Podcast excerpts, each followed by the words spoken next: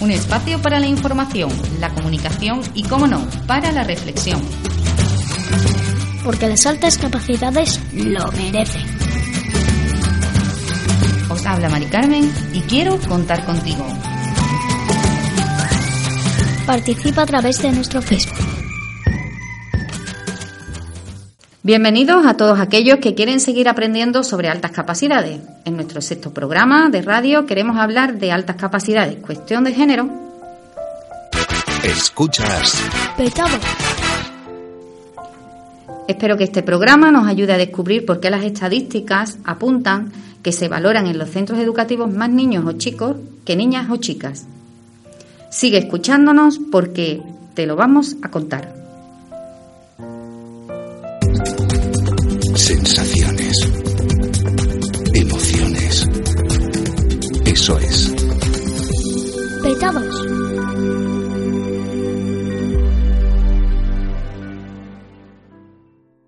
Hoy damos la bienvenida a María Encarnación Fernández Mota, una experta en este tema, puesto que centró su tesis doctoral en esta temática hace algo más de una década. Muchas gracias, Encarni, por aceptar la invitación y acompañarnos hoy. Queremos seguir aprendiendo de altas capacidades y en este programa queremos hacerlo de tu mano. Pues eh, es un honor, muchas gracias y estoy encantada de poder compartir con vosotros este, este tiempo, profundizando en un tema tan apasionante. Si te parece, comenzamos con la primera pregunta. ¿Es cierto que estadísticamente hay más individuos del género masculino que del género femenino calificados o valorados como de altas capacidades? Pues sí, así es. Hay más hombres detectados de altas capacidades que mujeres. Mm, de todos modos, eso no quiere decir que haya más hombres que mujeres con altas capacidades, son cosas distintas. Sin embargo, mm, tanto la bibliografía especializada como estudios e investigaciones realizadas sobre el tema ponen efectivamente de manifiesto que eso es lo que ocurre. A lo largo de los años se han planteado varias teorías para dar respuesta a esta consideración que acabamos de mencionar. Vamos con una de ellas. ¿Podríamos decir que los hombres son más inteligentes que las mujeres? Vamos, que el cerebro femenino tiene ciertas limitaciones. Esas afirmaciones son muy peligrosas. A ver, históricamente hasta se ha demostrado científicamente que efectivamente eso era así. Eh, Galton, haciendo un poquito de historia, decía que como los hombres eran alcanzaban más la eminencia que las mujeres, pues entonces él llegaba a la conclusión facilísima de que los hombres eran más inteligentes que las mujeres. Sin embargo, pues en el 26, Leta Hollingworth, que fue la primera persona que estudió el potencial y la alta capacidad en las mujeres, mm, determinó que efectivamente inteligencia y eminencia no eran la misma cosa. Entonces, mm, ¿qué ocurría? Aquí ya sí hay una conclusión más razonada que la anterior, ¿no? ¿Qué ocurría? Que pocas mujeres eran eminentes. ¿Por qué? Porque se debía a que tenían pocas oportunidades sociales de demostrar su capacidad. Y, entonces lo que viene esto a decirnos es que la situación de las mujeres con altas capacidades es un reflejo antes e incluso ahora, podemos decir que es un reflejo de la situación de la mujer en general.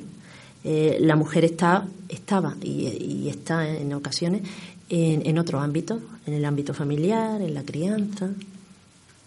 Mm, ocurre que efectivamente, siguiendo un poco mm, esta historia, pues podemos mencionar otros datos. Por ejemplo, que el acceso libre a la universidad para las mujeres no se produjo hasta 1910 que el voto para las mujeres, en concreto en nuestro país, en España, se logró en el 31 y no se, y no se ejerció hasta 1933. Entonces, mm, con todo este tipo de cosas, pues analizando un poco esta historia, podemos ver que, mm, que efectivamente reconocer la alta capacidad en una mujer era algo que impensable, era algo que, que no se podía imaginar y desde luego era algo que no se podía aceptar. O sea que la, eh, yo creo que ya nos has dado las claves ¿no? de cuál es hoy en día pues la conclusión de, de por qué hay menos mujeres valoradas que, hombres, ¿no? Entonces, a nivel social, y lo acabas de mencionar, seguimos educando de manera distinta a los niños y a las niñas, ¿no? Seguimos detectando todavía estereotipos. Es por ello que las características eh, de un individuo con alta capacidad va a ser siempre diferente según su género. ¿Cuál es la, eh, ¿Cómo definirías tú hoy en día la teoría de que da respuesta a ese dato, ¿no? de que sigue habiendo más hombres que mujeres valoradas como de altas capacidades? Yo pienso que fundamentalmente el hecho de que haya valorado más hombres chicos que mujeres se debe fundamentalmente a que ellas se esconden y fundamentalmente eso ocurre en la adolescencia. Eh, podríamos decir, por ampliarlo así un poco, que eh, para los chicos es un valor mostrar su capacidad y es algo como muy bien visto y exhibir sus buenas capacidades y para las mujeres es una dificultad o es un problema porque la exhibición de esas capacidades le, no está bien no está tan bien vista como en ellos y ellos y el, que ellas se muestren tan capaces socialmente no las beneficia. Mm. En, la, investigación que yo realicé en la tesis doctoral mm, también se viene a, confirmar este dato que, como digo, las investigaciones y los estudios de la bibliografía especializada en esta temática pues van mostrando. Eh, los niños, por ejemplo, que solicitan la flexibilización, que era el tema que yo estudiaba, los niños que solicitan eh, adelantar el curso son un 62,1% frente al 37,9% de niñas que lo solicitan. Y entonces, efectivamente, pues, en fin, que se puede apreciar que, que eh, que, se confirman esos se confirma estadísticamente, estadísticamente no, lo estamos inventando. Ocurre así, exactamente. Que hay estudios que lo confirman. Eh, entonces, haciendo referencia a lo que acabas de mencionar, eh, seguimos viendo que a nivel social siguen habiendo ciertos estereotipos, ¿no? Y que y que quizá es por ello que las características del individuo con alta capacidad son diferentes según su género. Hombre, yo creo que en, la actualidad, con respecto a esos datos que mencionábamos mm, históricos, además de principios del siglo del siglo anterior, mm, en, la actualidad hemos ganado bastante en igualdad, especialmente en Occidente, ¿no? Pero la cuestión de los estereotipos permanece y los estereotipos pesan una barbaridad para ir determinando, pues pues mm, las propias capacidades, las propias formas de ser de las personas, caracteres y eso, elección luego de, profesiones, etcétera. Em, eh, en la escuela y en el desempeño profesional se vienen manteniendo esos estereotipos que hacen que, que eso influya en el desarrollo tanto de los niños como de las niñas. Eh, a las niñas, de las niñas se espera pues que sean mucho más aplicadas, que sean mucho más detallistas, que sean mm, eso más ordenadas en el trabajo. De ellos se espera que dediquen mucha más energía a su profesión. Y, y entonces mm, todo eso pues se va cumpliendo. Y especialmente en las chicas, mm, digamos que como que para ellas es importante responder a lo que se espera de ellas y acaban actuando no tanto respondiendo a su potencial o a su capacidad o dejando, digamos, que se desarrolle, sino respondiendo a lo que se espera, a lo que saben que se espera de ellas. Eh, ellas suelen tener mejores rendimientos académicos y, sin embargo, luego nos encontramos con que los puestos de, mayor responsabilidad y tal, que según el rendimiento académico deberían desempeñarlo a ellas, pues entonces que, eso luego no ocurre. A nivel profesional no son luego las que tienen ese mayor desempeño.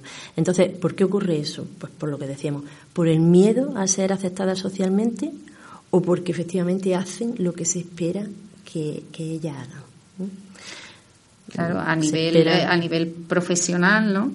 que has estado comentando, eh, vemos una diferencia ¿no? de, a la hora de elegir la profesión. Y las chicas se declinan más por una profesión social, ¿no? de carácter social, y, los niños de alta capacidad, pues por una de carácter técnico, ¿no? Según suele suele es cierto, suele ocurrir. Y eso está también justificado por otras cuestiones, por ejemplo, Bueno, hablamos de generalidades. Las generalidades nunca son ciertas, Eso pero así. pero son lo más lo que ocurre con mayor frecuencia, ¿no? Entonces, en ese Sí, sentido. no quiere decir que todas las niñas de alta capacidad mm, van a estudiar enfermería o van a estudiar trabajo social y nadie va a estudiar arquitectura o ingeniería. Efectivamente, pero, ocurre con frecuencia, ¿no? esa, la mayor Entonces, parte- ¿por qué generalmente también esto puede tener la, un- esta explicación, no? Ocurre que ellas generalmente son más indecisas. La indecisión en las niñas de alta capacidad está justificada por su, entre otras cosas, por su amplio abanico de intereses y su mm, interés, su necesidad de, de- de dedicarse con intensidad a, a todos esos intereses, cosa que no es posible. Entonces, eso les crea una capacidad de, o sea, una indecisión de no saber para dónde tirar, porque me gusta todo. Entonces, eso mm, está influyendo también en, en eso, en, en- En la hora de, ¿no? de elección- de elegir efectivamente una, una profesión. Y, y luego, por ejemplo, los niños tiran más para eso, para profesiones que digo yo, eh, o campos como por ejemplo el de matemáticas. Yo colaboro con el, pro- el programa del desarrollo del talento matemático Stalmat y sí puedo comentar, o sea, de- decir también, dar esta información que es que efectivamente hay mm, un porcentaje yo diría que de un, bueno, por decirlo de algún modo sin tener datos delante, pero de un 75% de niñas, u- de- perdón, de niños u 80 frente a un 20 o, en ocasiones inferior según promociones de niñas. Entonces, ¿por qué ocurre esto también? ¿No? Si estamos diciendo que la dedicación de las niñas, la- las altas capacidades, pues mm, Da básicamente da o igual que sea niño o niña, efectivamente. Entonces, ¿por qué ocurre? Por los estereotipos también familiares, por lo que se espera de uno y de otro, por, por, por el tiempo que se les dedica, si es en familia y o en el cen- los centros educativos, a si eres niño o eres niña, a determinadas áreas también. Pues en fin, todo eso es lo que estamos diciendo. Son estereotipos que están influyendo en ir conformando la personalidad de niño o de niña, de chico o de chica en este caso, y bueno, y así pues, en fin, que están influyendo en, en- en la forma de ser y en cómo se enfrentan a la elección de, de estudios y de profesiones. Ya has comentado antes que, que en la etapa, que la detección o, las valora- o el número de valoraciones que se hacen en la etapa de infantil, pues un poco se equiparan entre niños y niñas, pero que eh, se produce una descompensación cuando llegamos a la adolescencia. Hay mucho más niños que se valoran, pero mucho menos niñas. Un poco ya creo que has respondido a esta pregunta, ¿no? De que por qué esto es así, ¿no? Y, el- y un poco, pues, quizá que ahí las niñas se camuflan, ¿no? Y se mimetizan. Efectivamente. En infantil es cierto que esos aspectos, digamos, como que no están influyendo tanto. Y efectivamente, mm, igual que podemos decir que cuando se hace un screening, el porcentaje de niños y niñas que salen eh, eso con altas capacidades viene a ser equivalente. Mientras que, y eso ocurre en infantil. Efectivamente, en infantil el número de niños y niñas con altas capacidades es igual. Pero es como que el paso a la primaria ya ejerce una mayor presión social, especialmente en las niñas. Y entonces ahí se empiezan a, a eso, a mimetizar, a esconder, a a- en todo caso a no mostrar. Y entonces efectivamente eso se traduce luego en los números de en la detección. En la estadística. Exacto. Y entonces en, en, en la etapa de primaria y especialmente luego en la de secundaria, los números crecen en, en detección a favor de- del género masculino. Eh, bueno, por comentarte alguna cosilla más. Mm, eh, mm, estoy pensando que eh, mm, dos personas de mucha eh, de mucho peso en, en el tema de las altas capacidades, como son la doctora Luz Pérez y, y Pilar Domínguez, también decían al respecto de- del tema de la adolescencia que mm, la situación en la adolescencia es muy preocupante, porque efectivamente ellas comentan, resultado de investigaciones, que de los, de los superdotados que detectan, el 70% son varones y el 30% mujeres. Y, y ellas confirman también que cuando, mm, cuando se hacen screening, efectivamente la- la- las estadísticas son similares para un, para un grupo que, que para otro. Pero que efectivamente se confirma igualmente a través de estudios que, que eso es lo que ocurre. Bueno, pues ahora, ¿qué podemos hacer a nivel escolar y familiar para atender de manera efectiva la alta capacidad de una niña o adolescente, para evitar que, esa mimetización no llegue? a ver, ¿qué podemos hacer? Mm, podría empezar a enumerar algunas cosillas, ¿no? Ahora Algunos comentamos exactamente, ¿no? De qué es fácil, experiencia, etcétera y tal. Ahora nos metemos con ella. Pero yo creo que aquí hay un aspecto mm, fundamental que voy a resumir en la siguiente frase. Sería, sería esta. Eh, mm, trabajar sin descanso la autoestima. Lo considero importantísimo. Es decir, hay que favorecer el autoconocimiento en nuestros alumnos, pero sobre todo en nuestras alumnas, por discriminación positiva, sobre todo en ellas, por las situaciones que hemos estado comentando. Hay que favorecer ese conocimiento en nuestros hijos y en nuestra hija, en nuestra hija y en nuestros hijos, y, asegurarnos que ellos otorgan a sus capacidades, a sus maravillosas capacidades, que, que, no son conocedores de las mismas. Entonces, que ellos otorguen a esas capacidades el valor que eso realmente tiene. Y, eso es, la autoestima, el, conocerse y el valorar lo que tengo. Entonces yo considero que ese es un campo fundamental para trabajar, tanto en los centros educativos y en familia, por supuesto, mm, trabajar ese aspecto.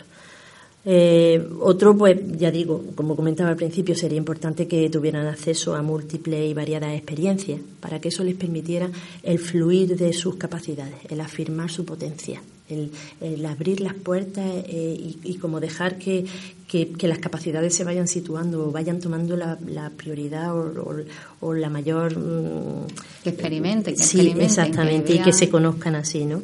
Y bueno, pues otro, otra cuestión, especialmente con las niñas, el acceso a biografías de mujeres eminentes, que la hay, y el acceso a sus logros y a las dificultades que han pasado, pues también puede ser muy significativo en, en, para ellas, ¿no? Eh, si, si lo, en la niña es que si los intereses y los, y los proyectos que ellas tienen choca con lo que se espera de ellas, pues puede que ellas reaccionen ocultando su capacidad. Entonces, por eso ya, ya, digo que es tan importante que se conozcan y que, y que no se conformen con niveles de adquisición inferiores a los que podrían obtener por la capacidad que tienen y, que no cambien esas metas. Entonces, bueno, pues mm, entiendo que se ha avanzado mucho, pero que los prejuicios y los estereotipos eh, permanecen y que eso no favorece el pleno desarrollo de, las personas en general, de los niños, y, pero especialmente de las niñas.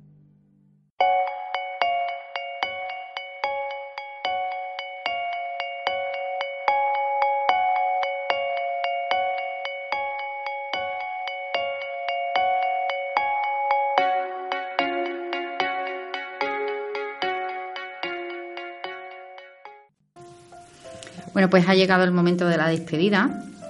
Y desde Vetados queremos agradecer a Encarni su presencia hoy en este programa por habernos aportado nuevas consideraciones y seguir aprendiendo sobre altas capacidades. Queridos oyentes, no nos queremos despedir sin antes recordaros que nos gusta contar con vuestra opinión y para ello podéis dejarlas en nuestro Facebook. En el próximo programa hablaremos sobre la formación del profesorado para una buena atención al alumnado de altas capacidades en las aulas. Nos acompañará nuevamente María Encarnación Fernández Mota como asesora de formación del CEDE Castilleja de la Cuesta en el área de necesidades educativas especiales.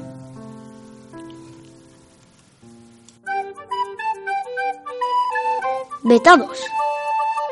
Te esperamos en el próximo programa. No te olvides y déjanos tus opiniones, dudas y sugerencias. Búscanos en Facebook, Petados Radius.